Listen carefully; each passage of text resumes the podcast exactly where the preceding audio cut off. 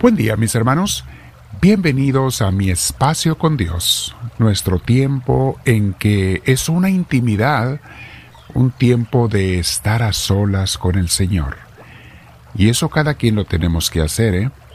E, Es muy bonito cuando oramos en familia, en la iglesia, eso es una forma de orar muy hermosa, pero no puede suplir a la oración personal que cada uno debemos de hacer entre Dios y nosotros, porque es en ella donde Dios nos transforma. Solamente cuando estás a solas con Él y pasas suficiente tiempo con Él, todos los días, Dios te puede transformar para mejor. Te va liberando de cadenas, te va liberando de esclavitudes que no sabías que tenías. Te va liberando de pecados porque te hace descubrirlos no para que te preocupes o te entristezcas, sino para que seas una persona mejor.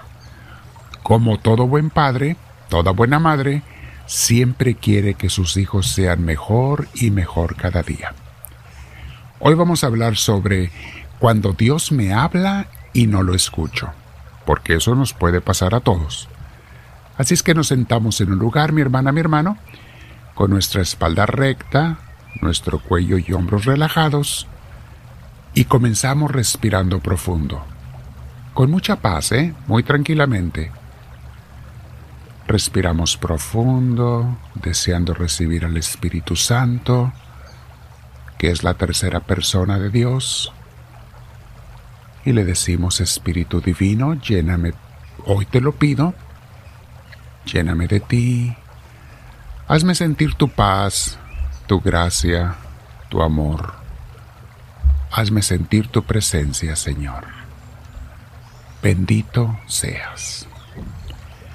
Una vez más respiramos profundo, mis hermanos. Nos quedamos en esa paz de el Señor. Hablamos hoy, mis hermanos, como les decía, sobre cuando Dios me habla y no le escucho. En varios pasajes de los Evangelios Jesús muestra o expresa frustración porque la gente no entendía cosas que Él les quería enseñar. Y quizá una de las frustraciones más grandes de Jesús es cuando no escuchaban, no abrían los ojos, no se daban cuenta de que Dios estaba en medio de ellos, haciendo toda clase de señales, prodigios, palabras, milagros a través de Jesús. Y Jesús dice, no ven. De allí decía Jesús, una de sus palabras de frustraciones, tienen ojos y no ven, tienen oídos y no oyen. Y saben, eso no es algo que sucedió solamente hace dos mil años. Si Jesús viniera hoy en día, probablemente se quejaría de lo mismo, de nosotros muchas veces. Porque ese ignorar a Dios, sus mensajes que nos da, eh, no solamente es algo que hacemos, sino que ni cuenta nos damos que lo hacemos. Estoy hablando para las personas que ya estamos caminando con Dios. Todavía peor para los que ni han empezado. Esos a lo mejor ni siquiera saben que Dios está en sus vidas o que Dios existe. Y no es que rechacemos a Dios o sus mensajes, los que somos creyentes o seguidores de Él, no es que lo rechacemos, sus palabras, sino que no ponemos la debida atención. No le damos el tiempo en la oración o estamos esperando a que nos hable de otra manera. O sea, como yo lo quiero escuchar y no como Dios habla, no como Él se comunica conmigo, que es de forma directa y a través de los eventos que me suceden, a través de otras personas, a través de su palabra santa, Dios constantemente se está comunicando, pero a veces no le damos el tiempo para escucharlo. Y si tú no haces una pausa en tu quehacer y te pones en tu mente a pensar en Él, y a meditar, a orar, a poner atención y a preguntarle, ¿por qué me está pasando o por qué está pasando esto? Solamente así podrás escuchar a Dios, porque si no te das ese tiempo y ese esfuerzo, no lo vas a oír. Parte del crecimiento espiritual que llevamos en Misioneros del Amor de Dios es el aprender a escuchar a Dios como Él habla, el nosotros adaptarnos a Él y no esperar a que Él se adapte a nosotros.